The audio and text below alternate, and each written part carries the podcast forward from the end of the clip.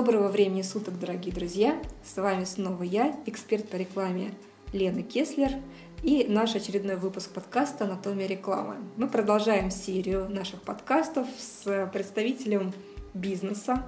Напомню, что это очень великий человек в своем роде, выпускник открытой школы бизнеса британской открытой, британского открытого университета, обладатель MBA, представитель школы концептуального мышления и вообще прекрасный человек Сергей Долуденко. Снова привет! Здравствуй, Лена, здравствуйте, дорогие слушатели. Да, не будем еще раз перечислять мои регалии, не будем. На прошлом... Хорошо, Лена не разрешает. На прошлом нашем подкасте мы немножко проговорили о бренде, совсем чуть-чуть. Это тема, которая требует размышлений, и, возможно, ее нужно раскрыть более широко. Если у вас остались какие-то вопросы, вы можете задать их э, на наших страничках в Фейсбуке и ВКонтакте, э, в личных сообщениях, пожалуйста, пишите, мы в наших подкастах эти темы разберем и раскроем.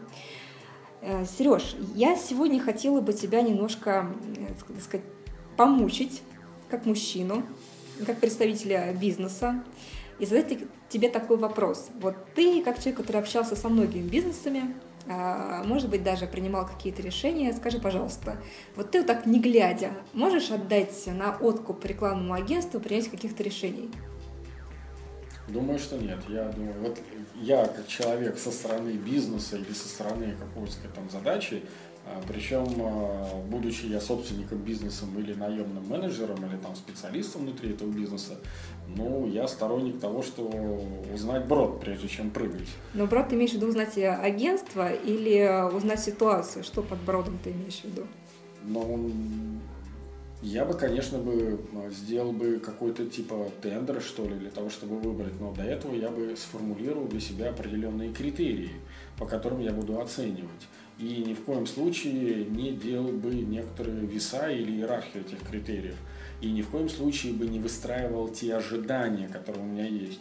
Все, что касается рекламной деятельности, здесь нужно э, быть готовым к неожиданностям. Я бы даже сказал, что некоторая доля незнания, доля неизвестности заказчика по отношению к рекламодателю, к рекламоиздателю, ну, на мой взгляд, даже приветствуется, потому что но вот мое личное мнение, что у того, кто заказывает рекламу, наполняемость образа не должна присутствовать. Пускай это будет ну, э, незнание. Я бы даже сказал бы так, что нужно в какой-то момент времени позволить незнанию оставаться этим самым незнанием. Но некоторые критерии мне нужны, по которым я это дело оценю и пойму, да, что это мне нужно. Критерии это, конечно, насколько это соответствует той системе ценностей, которую пропагандирует мой бизнес или тот, к которому, к которому потребителю это направлено. Да? Потом, ну, та ли это ценовая категория, тот ли это самый потребитель. Если я, условно говоря, решил сделать какой-то продукт для там, мужчин-спортсмена, реклама получается, что она обращается к детям, ну совсем не та целевая группа, это, конечно, промах. То есть я бы подумал, бы сказать, о таких вот критериях, но сознательно бы остановился бы к тому, чтобы не заглядывать дальше. Поэтому ответ такой, вот могу не глядя довериться, а, я бы сказал бы о том, что доверился бы глядя. Но это очень интересная позиция, на самом деле. Я думаю, что она правильная, потому что мой опыт, например, меня часто сталкивает с владельцами бизнеса, которые ориентируется на себя. И даже если это мужчина, который продает средства женской гигиены, он э, может оценивать, э, скажем так, эффективность э, медиаплана, ориентируясь на свои медиапредпочтения. То есть он может смотреть мужские каналы, что-то вроде НТВ, Матч ТВ и так далее. Если в медиаплане будут женские каналы типа домашнего, не будет мужского, который смотрит он, он посчитает этот бизнес-план неэффективным. Ну, конечно, это пример некоторой ну, самонадеянности. Все-таки э, надо прислушиваться к тем, кто является целевой группой этого потребителя. Не знаю, там фокус-группы организовать или еще какие-то выборки.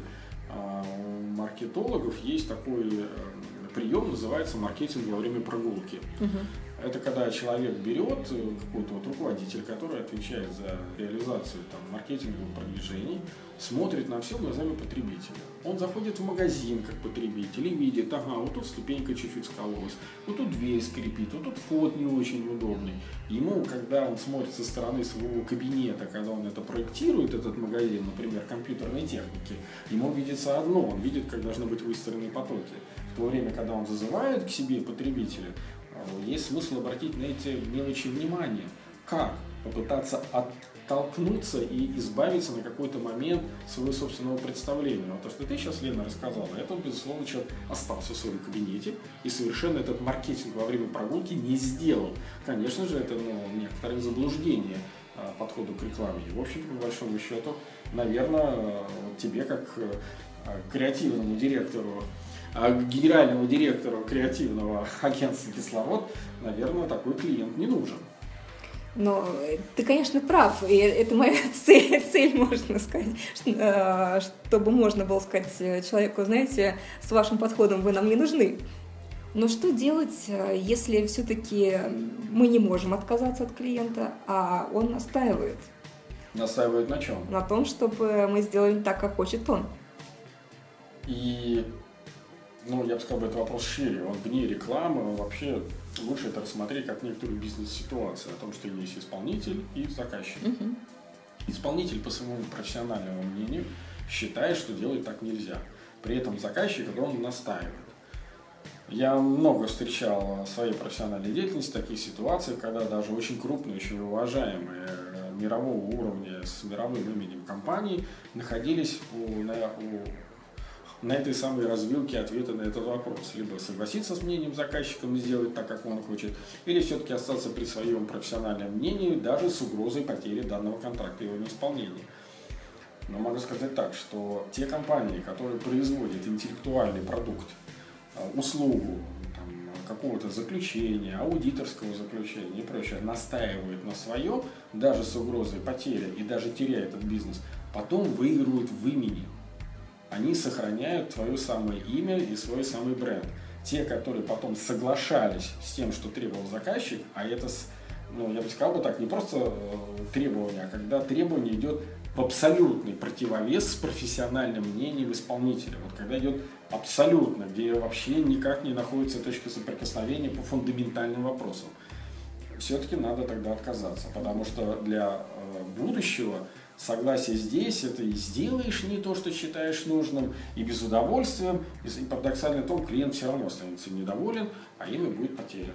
Лучше отказаться. Да, я воспользуюсь твоим советом, но хотела бы сегодня поговорить не о заблуждениях рекламного агентства, а о заблуждениях бизнеса. Ну, в данном случае мы как раз это обсуждаем, что если а, тот, кто занимается заказом реклама и при этом продавливает свою точку зрения, mm-hmm. это однозначно некоторые заблуждения, которые я бы назвал бы ну, сверхсамонадеянность. Если вы все это видите, если все это знаете, ну не заказывайте рекламное агентство. Тогда. Это хороший момент. Я иногда думаю, действительно, зачем человеку рекламное агентство, если он сам все прекрасно знает. Трактуется немножко по-другому в, этом, а, в этой связи понятие руководитель, знаешь, руководитель, то есть водить руками, а чтобы все остальные делали. да, а между тем, а, в, если проводить параллели, то в зарубежной практике, например, есть специальные техники, которые позволяют рекламному агентству взглянуть на ситуацию глазами потребителя. Это очень сложно на самом деле, потому что ну, ты мыслишь стереотипами, и э, от стереотипов очень сложно уйти. Есть даже такая стратегия ломка стереотипов, но это мы про стратегию когда будем говорить. Ну вот маркетинг во время прогулки, которую сейчас вот я предложил, да. это, в общем-то, самая простая, но достаточно действенная техника.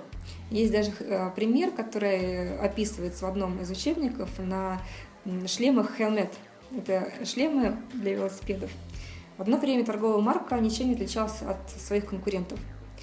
Пока, собственно говоря, люди, которые делают рекламу, не вышли в народ и не создали некий опросник, который позволял взглянуть на эти шлемы глазами потребителя. И в числе прочих там были вопросы, что думает о нас наш потребитель. На этот вопрос нужно было ответить не с точки зрения маркетолога, а с точки зрения потребителя. Вот ты, вот ты, как, э, например, человек, который разбирается в маркетинге, если тебе задать вопрос, что ты думаешь о велосипедных шлемах, как маркетолог, что ты скажешь? себестоимость, выпуск, да. затраты. Да, да, да, лучше соотношение цена и качество. Лучше да, соотношение да, да, цена и качество. А на самом деле, когда компания поставила себя на место потребителя, она поняла, что потребитель вообще никак о них не думает. Он просто не думает о шлеме. Ему все равно. Не, ему все равно, какой шлем, какой торговой марки. Ему важно, да, безопасность, ему и даже Может эти моменты не сильно голова там важны. не потела, там условно. Да, если потребитель домохозяйку, который э, ребенок ездит на велосипеде, она будет думать не о том, э, не о шлемах вообще, она будет думать о том, э, чтобы защитить своего ребенка от каких-то травм. И компания, когда это поняла, что, в общем-то, потребитель все равно какой шлем, потому что никто ничем не отличается, она начала, начала пропагандировать мысли о том, что с этими шлемами, э, даже если ты попал в какую-то ситуацию, ты останешься с головой. То есть они использовали тоже очень острые темы, связанные с травмами, с больницами и так далее. Но при этом все люди там были улыбающиеся. Все люди, даже был такой немножко черный юмор. И это была не просто реклама «Большая картинка», а была реклама информационного характера. То есть статьи с вот этими вот иллюстрациями, в которых объяснялось досконально, почему эти шлемы доступным языком, не, не маркетингом, а с точки зрения потребителя. Ну, вот Эта торговая прекрасно. марка, она очень быстро выросла. И люди стали предпочитать эти шлемы. Да, согласен, как раз таки здесь и ну, взгляд потребителя и попытаться посмотреть его глазами как раз таки дают ответы на эти вопросы. Маркетологу это очень сложно. А, но мы сейчас переходим к второму заблуждению, которое хотела бы обсудить. Заблуждение... о заблуждении. Да. Реклама, бизнес заблудился. Заблуждение состоит в том, что э, некоторые бренд-менеджеры очень боятся вот таких вот, поднимать такие острые темы, э, как в шлемах Helmet. Боятся использовать какие-то иллюстрации, которые вызывают в потребителях возбуждение. Ну, как представляют эмоциональные Пример очень простой. Те же самые противопростудные средства. Если мы посмотрим на рекламу противопростудных средств, она практически идентична. Это какая-нибудь Happy Family, все счастливые, никакой проблемы, все прекрасно. Получается, что потребитель теряется, не понимает, какое средство рекламируется, если даже не видно проблемы. То есть ничто не задевает, реклама одинаковая.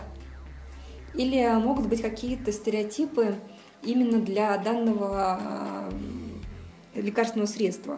Например, средство, для, которое улучшает зрение, может в своей, в своей рекламе использовать размытые образы.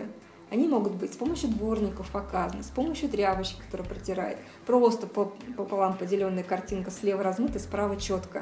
То есть один и тот же ход используется у разных брендов. И это все исходит из того, что бренд-менеджеры боятся сделать что-то другое, потому что конкуренты же такого не делают, Понимаешь? А если не делать, может быть, это страшно? Страшно сделать что-то, что отличается, а вдруг не, не сработает. Да, в этом есть действительно определенная парадоксальная ситуация, но в то же время она имеет совершенно внятный корень и объяснение почему. А, ну, мы, наверное, все-таки говорим о пространстве, бизнес-пространстве и пространстве рекламы географически определенное, там, России, об этом говорим, о нашем потребителе. Да, о нашем да? потребителе. А, вот, скажем, а, еще совсем недавно в нашей стране быть не так, как все, это было очень нехорошо. Это воспитывалось, что нужно быть как все. Это были различные вот эти приемы, тебе что больше всех надо. То есть это вот стремление быть, ну, скажем так, некоторым ну, незаметным в общем шаге. А, конечно же, это определенная ментальная характеристика, ментальная а, черта наша, она быстро не меняется. Конечно же, прошло, так сказать, несколько поколений, но следы, признаки этого есть. Во многом это выражено именно ну, в некоторых тенях страха, которые сформировались как у личности, так и у бизнеса. Плюс к тому же, в общем-то, наш бизнес, а, история нашего общества, новейшая бизнес-история достаточно короткая. Все-таки у нас не прошло несколько поколений, которые смогли а, накопленную, вот так сказать, психоэмоциональную и э, этическую информацию накопить и передать дальше. В этом плане у нас были разрывы во времени и потери. А, поэтому, в общем, некоторый вот этот социальный страх а, сделать э, что-то отличное от других, а, ну, он, он присутствует. Я бы сказал бы так, это ну, вот некоторая фобия, некоторый страх, он больше не личности, он больше такой социального явления. И здесь, конечно, с одной стороны нужна определенная смелость, а с другой стороны она должна быть такая разумная смелость и определенная адекватность, потому что мы видим еще очень много примеров, ну, что называется, антисоциальных поступков, антисоциальных явлений. Я не про общество вообще в целом, а про конкретно про бизнесы, да, где появляются какие-то вещи, ну, которые там сомнительные, наверное, сказать, делать там не нужно. А, вот, например, если там вспомнить какие-то рекламы МММ, да, то есть это вообще-то, ну, то, что там рекламируется, несмотря на то, что она была актерами великолепно сделана, и с точки зрения а, исполнителей визуального ряда рекламы, там вообще, ну, кто-то помнит, кто-то нет, там было достаточно неплохо. Но, по сути, так сказать, она антисоциальная, поэтому, сказать, вот таких проявлений не надо. Поэтому я бы сказал бы так, я понимаю, почему люди, которые отвечают за э, маркетинг в своих компаниях, вот боятся это сделать. С другой стороны, особенно как, когда мы как потребители, мы же идем в магазин, мы же не хотим выглядеть как все, но в каких-то компаниях есть дресс-код, да, но все равно мы берем одежду, извините, по фигуре, по росту, но все-таки смотрим на то, чтобы нам идет. Когда мы идем в какие-то а, мероприятия вне работы, мы стремимся одеться так, чтобы отличаться друг от друга. Мы хотим выбрать холодильник, который лучше соответствует нашим ожиданиям. При этом понятие лучше это может быть цена, это может быть объем, это может быть цвет, это может быть дизайн. Мы все-таки, тем не менее, свое жилье обустраиваем под себя, и мы хотим сделать это для себя. А стало быть, оно априори отличается от другого.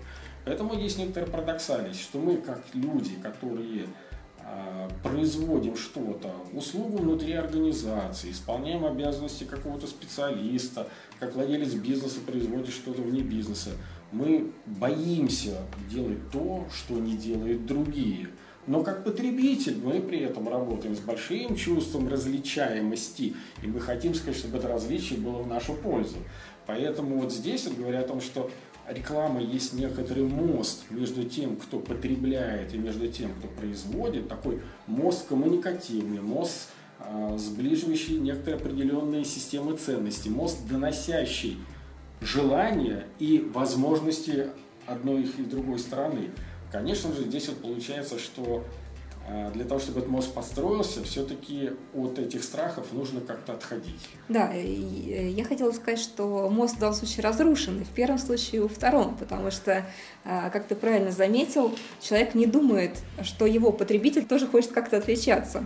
И получается, что он делает коммунизм, я бы так сказала, в рамках своей рекламной кампании. То есть все одинаковые, никто ничем не отличается. И потребитель теряется, он не понимает, э, куда ему идти и что использовать. А с точки зрения вот бизнеса, который э, что-то производит, и причем желательно вот это производит так, чтобы сумма результатов на выходе была меньше, чем сумма входных ресурсов. То есть это именно сказать, превращение, создание, увеличение. В этом случае вот такой выхлоп, ну, наверное, он ничего не приведет. Это потраченные деньги, потраченное время, это может быть в этот момент конкурент сделал что-то лучше, быстрее, это потребитель, который переключился, может быть, не на прямого конкурента, а сделал а, часть э, потребил свои, ну, часть своих потребностей удовлетворил каким-то там другим способом, да, он там пришел, мы тут делаем суперское мясо, а человек взял там, купил кефир с батоном, не дождался он нашего uh-huh. мяса, и он удовлетворил голод другим способом, uh-huh. да, или другими продуктами. Поэтому э, вот этот страх, это, конечно же, минус бизнесу, это, в общем-то, ну, и насилие некоторое над собой, и, в общем, выброшенные деньги. Поэтому, конечно, со своими страхами нужно разбираться. И тратить э, время и деньги в нужную сторону, потому что есть еще один способ неправильно потратить деньги и собственное время. Он диаметрально противоположный там, тем страхам, про которые мы говорили. Тоже страх, но страх как раз быть как все. Понимаешь, э, страх, поэтому люди следуют за модой, э, следуют за тем, что говорят западные, в кавычках, специалисты, которые стремятся заработать денег – на свои идеи. А, и люди, которые следуют их советам, например, стараются а, выделиться среди среды конкурентов всеми возможными способами, забывая абсолютно, опять-таки, о своем потребителе, о том окружении, в котором они находятся, о менталитете, обо всем. Ну и там, и в первом и другом случае, когда человек боится сделать не как все, и когда боится быть таким, как все, это ну, конформизм и нон-конформизм какой-то в бизнесе. Но и в том и в другом случае это все равно страх. Это все равно страх быть как все или страх, наоборот, э, не быть как все. А, но и в том случае это может очень сильно ну, обескровить бизнес, потраченное время, усилия, и в том и другом случае, ты правильно говоришь, а где потребитель, а для кого ты это делаешь, а для чего ты это делаешь. Ты про него не забывай, ты на него смотри. Я бы сказал так, что существует ну, глобально два подхода к потребителю. Да? Один а, британский, вот, э, который я в бизнес-школе учился, который говорит о том, что услышь своего потребителя, найди его и услышь. Потребитель может быть маленький, он может быть очень экзотичный, он где-то может быть такая редкая группа, но ты его найди его, и когда ты сделаешь то, что ему нужно, ты получишь устойчивый спрос, даже если он не очень большой, и ты сможешь сказать, ему что-то производить, и в итоге ну, те получат продукт, ты получишь доход, и все довольны. Второй подход, я бы сказал бы так, больше вот, э, североамериканский, который говорит о том, что ты не найди своего потребителя, а ты предложи что-то, что нужно потребителю. А насколько это нужно, вот тут начинаются вопросы этики. Да? Ну, вот, например, это... я считаю, что Coca-Cola, она как раз таки построила вот эту вот свою рекламную маркетинговую стратегию о том, что вот нужно ее пить, потому что это, ну, потому. Хотя можно совершенно и не пить, и пить совершенно и воду, и квас, и, там, и лимонад, и тархун, и пепси-колу, и что угодно, то есть какие-то конкурирующие вещи. И это к чему? Потому что все-таки а, мне представляется, что российский бизнес должен сказать, больше ориентироваться на те исходные ментальные модели, которые существуют у нас в стране. То есть контекст, в котором существует страна потребителя, терять нельзя.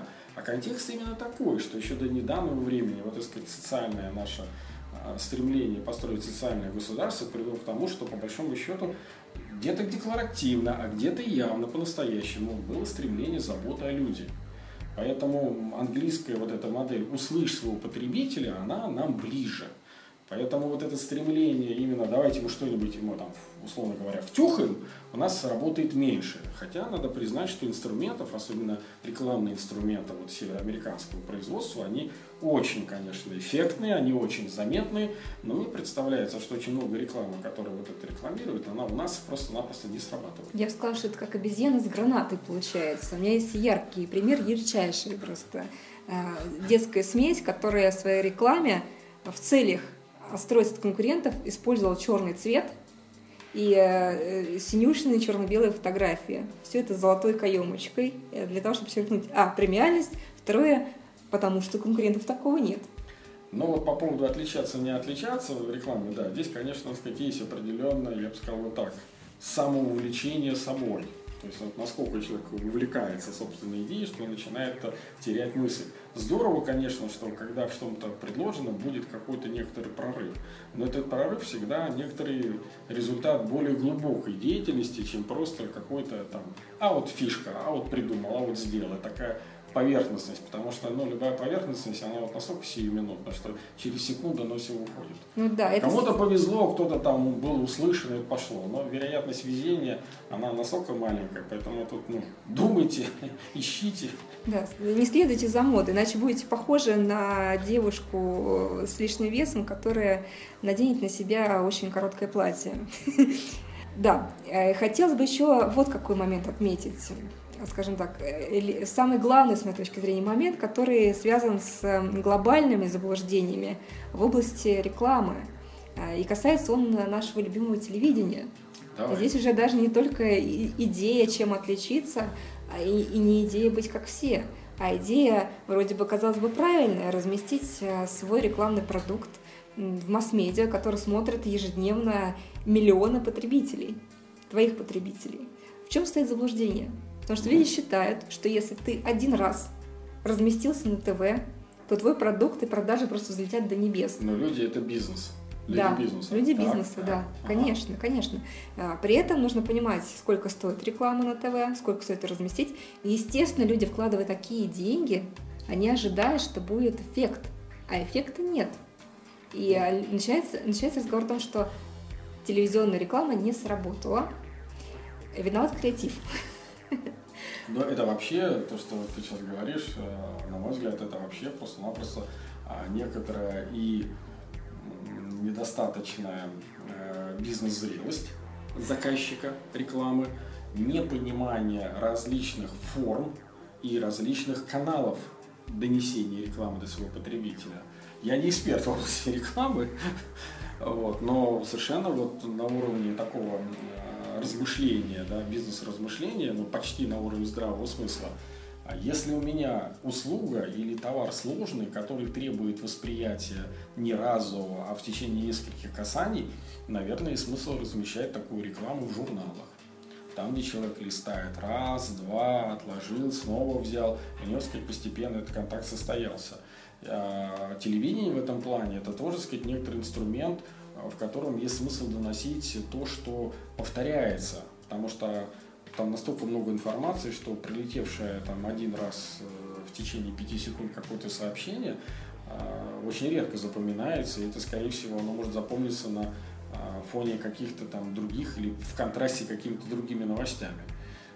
Например, после тяжелых там сообщений в стране о том, что в стране происходят глобальные изменения, появился рекламный ролик с вентиляторным заводом «Пора приобретать что-то», вот, никто ничего не, не покупал, но ролик запомнился, потому что он сильно конструктировал. Но это очень редчайший случай. Поэтому, конечно же, если идет обращение на телевидение, нужно понимать, что это повторяющееся. Настенные календари, календари маленькие, которые ставятся настольные календари, это как раз таки то, что требует постоянного а, ну, вливания средств усилий рекламозаказчика, потому что это то, что требует именно как раз таки повторяющегося.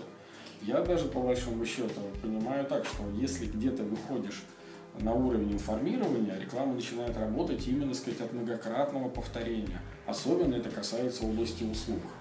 А, я бы сказал бы так, что все, что касается материального носителя продукции, которую можно посмотреть, ну, тут можно сказать о том, что это не реклама, а информирование. Да?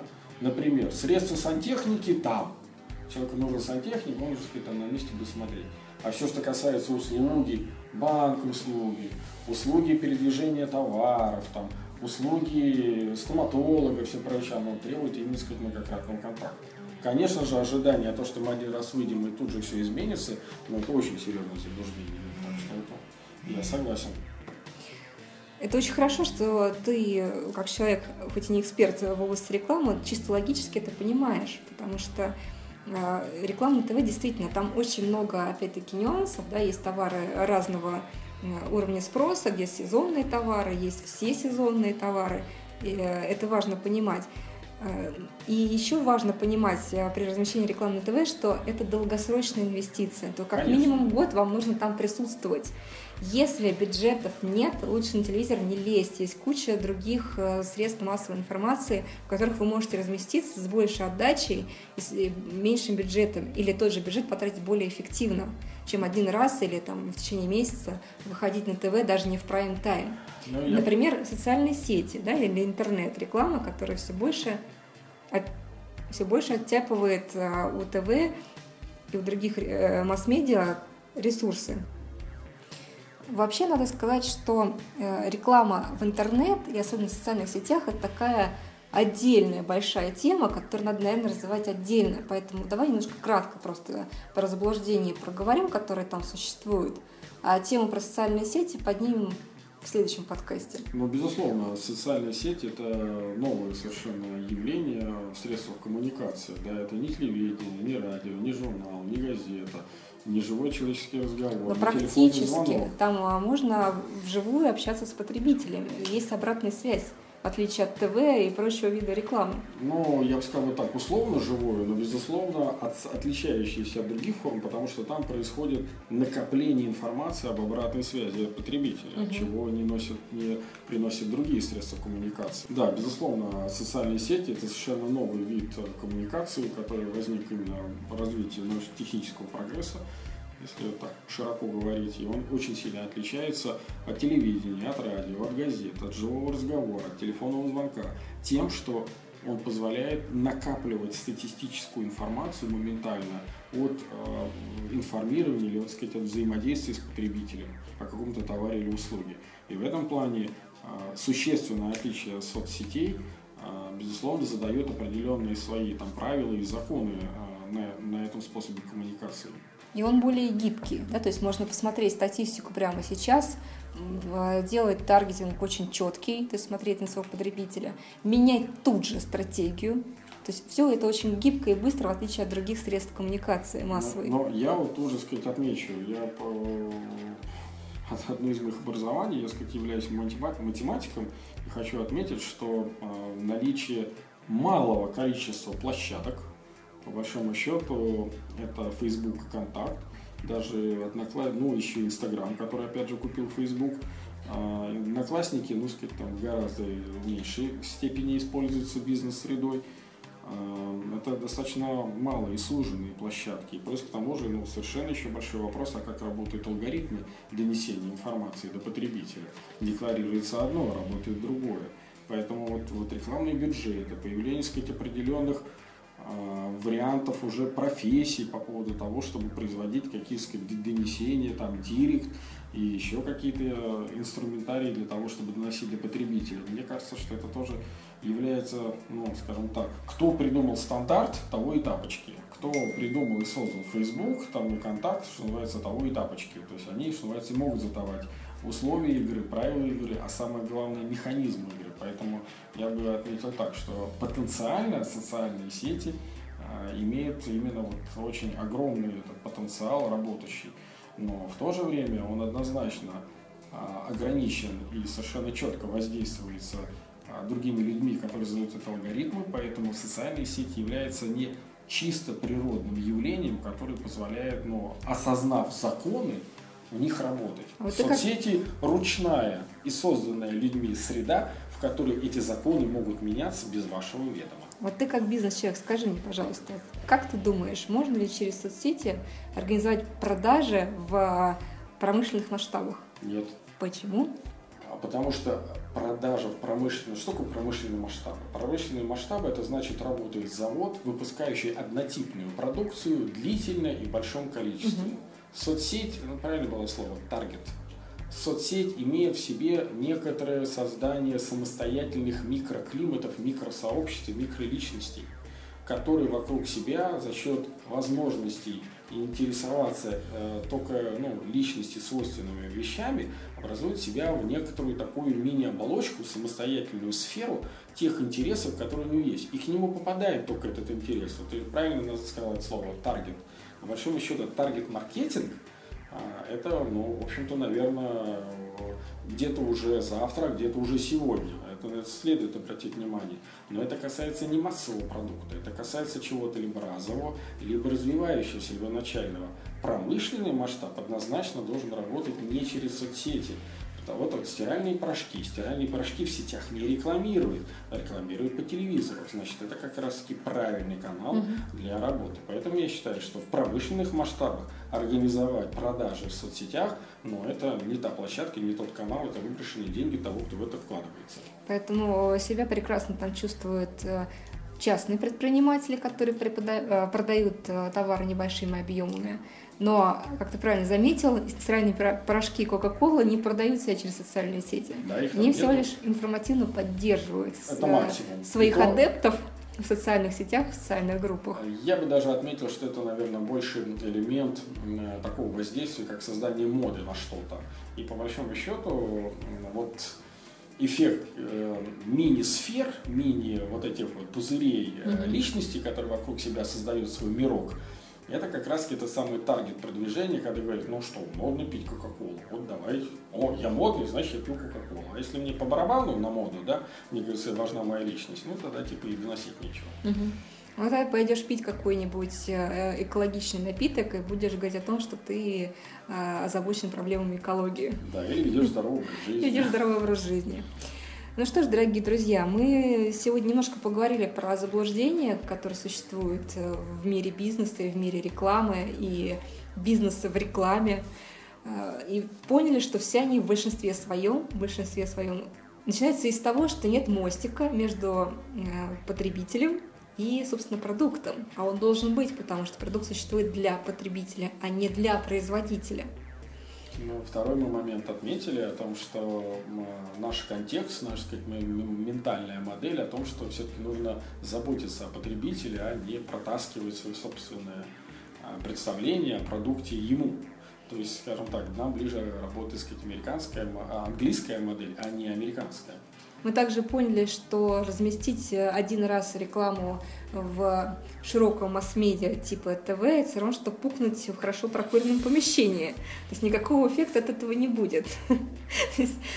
Но, безусловно, реклама, рассчитанная на каких-то медийных каналах, радио, телевидение, газеты, журналы, а, да, настольные календари, настенные календари, это, безусловно, а, то, что требует многократного вложения, многократного повторения.